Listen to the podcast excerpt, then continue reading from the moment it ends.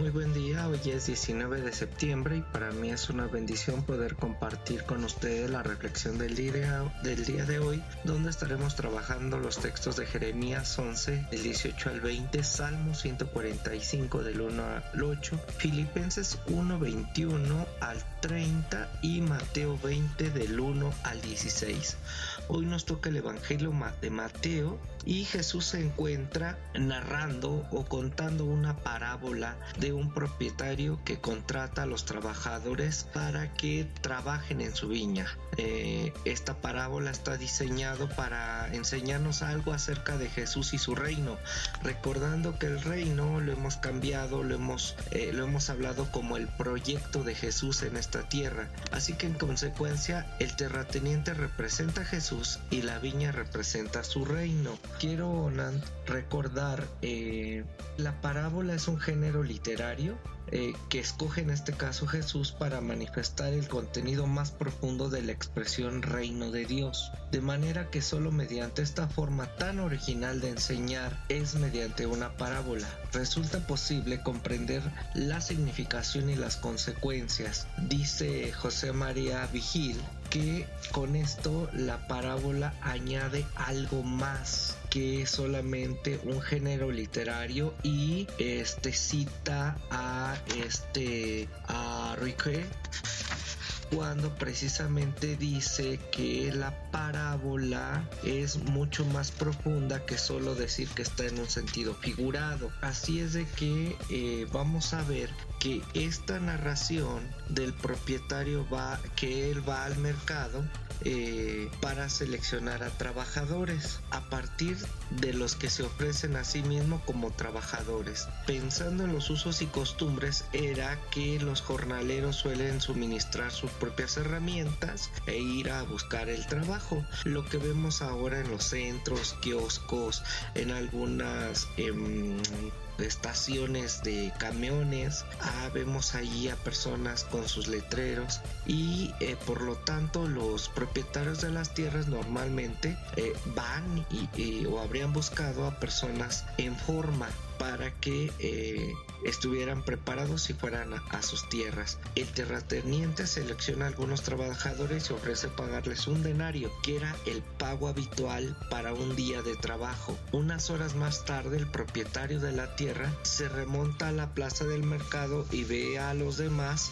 y aún en pie espera a aquellos eh, fueran contratados y él dice pues vengan a trabajar dice vengan a trabajar a mi viña así que eh, les voy a pagar una tasa justa de pago pero no especifica la, cantidad el propietario del terreno hace esto de nuevo al mediodía ya a las 3 de la tarde Así que dice, pues hay un montón de trabajo que hacer en la viña. Hay siembra, está el cuidado de la cosecha. Eh, es un trabajo duro y los trabajadores dicen, sí, eh, quiero, quiero trabajar alrededor de las 5 de la tarde, eh, esta parábola nos dice que el terrateniente ve que hay gente aún en pie en el mercado. Les pregunta que por qué están ahí de pie eh, durante todo el día sin hacer nada. Ellos responden, pues porque nadie nos ha contratado el terrateniente hace algo inesperado. Con solo una hora y así como se trabajaba antes de las 6 de la tarde o a las 6, él les dice vayan también ustedes a trabajar a mi viña. Estas personas eran, vamos a ponerlo que eran los rechazados,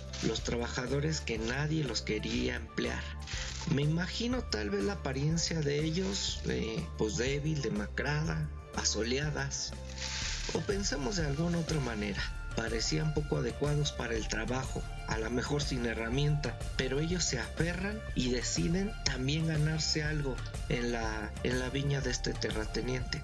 Una hora más tarde, cuando la jornada de trabajo había terminado, todos los, todos los trabajadores se reunieron para recibir su paga. Los que primero se formaron fueron los que entraron a primera hora, ¿no? Esto es, pues reciben lo de su denario, que era, les digo, su pago completo. Era lo que tenían que recibir, trabajaba toda su jornada.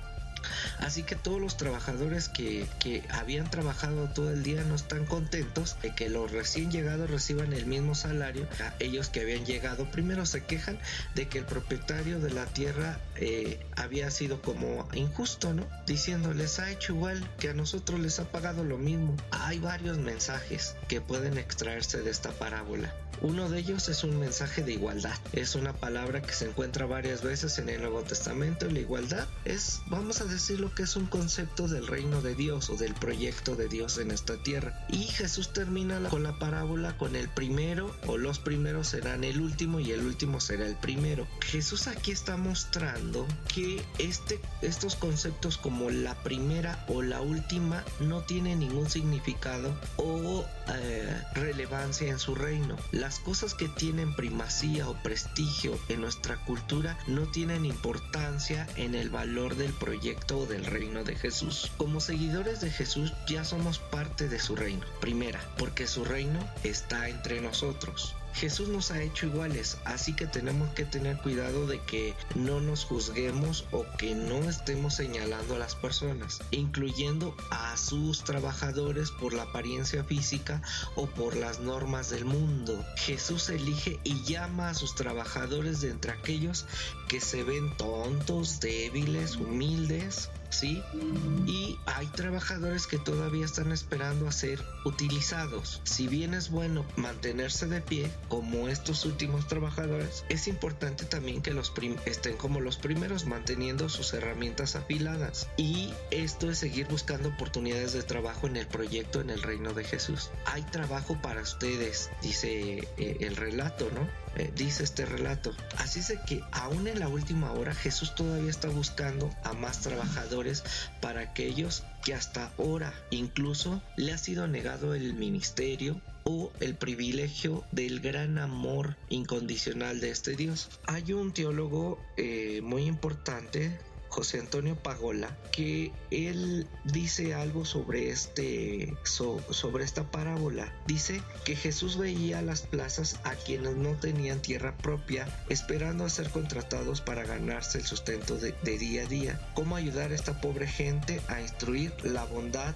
misteriosa hacia, hacia todos? Dice Pagola, sin duda es de las parábolas más sorprendentes y provocativas de Jesús. Y él dice, hay que dejar, hay que dejarle a Dios ser Dios, sin empequeñecerlo con nuestras ideas y esquemas. Una de las tareas más importantes en una comunidad de fe o en una comunidad cristiana será siempre ahondar cada vez más en la experiencia de Dios vivida por Jesús. Solo los testigos de ese Dios pondrán una esperanza diferente en el mundo. Así es que eh, en otro momento ahondaremos más en, eh, en lo que es una parábola y en esta en particular. Pero lo que hoy este Jesús nos invita es ven a trabajar a mi viña, donde precisamente las herramientas que hay que tener afiladas es la paz, la justicia, la misericordia, el amor, la bondad y lo que dice este salmo, ¿no? Hasta que la paz y la justicia se, se besen, se abracen, se encuentren. Hay que seguir esperando y trabajando en la viña del Señor.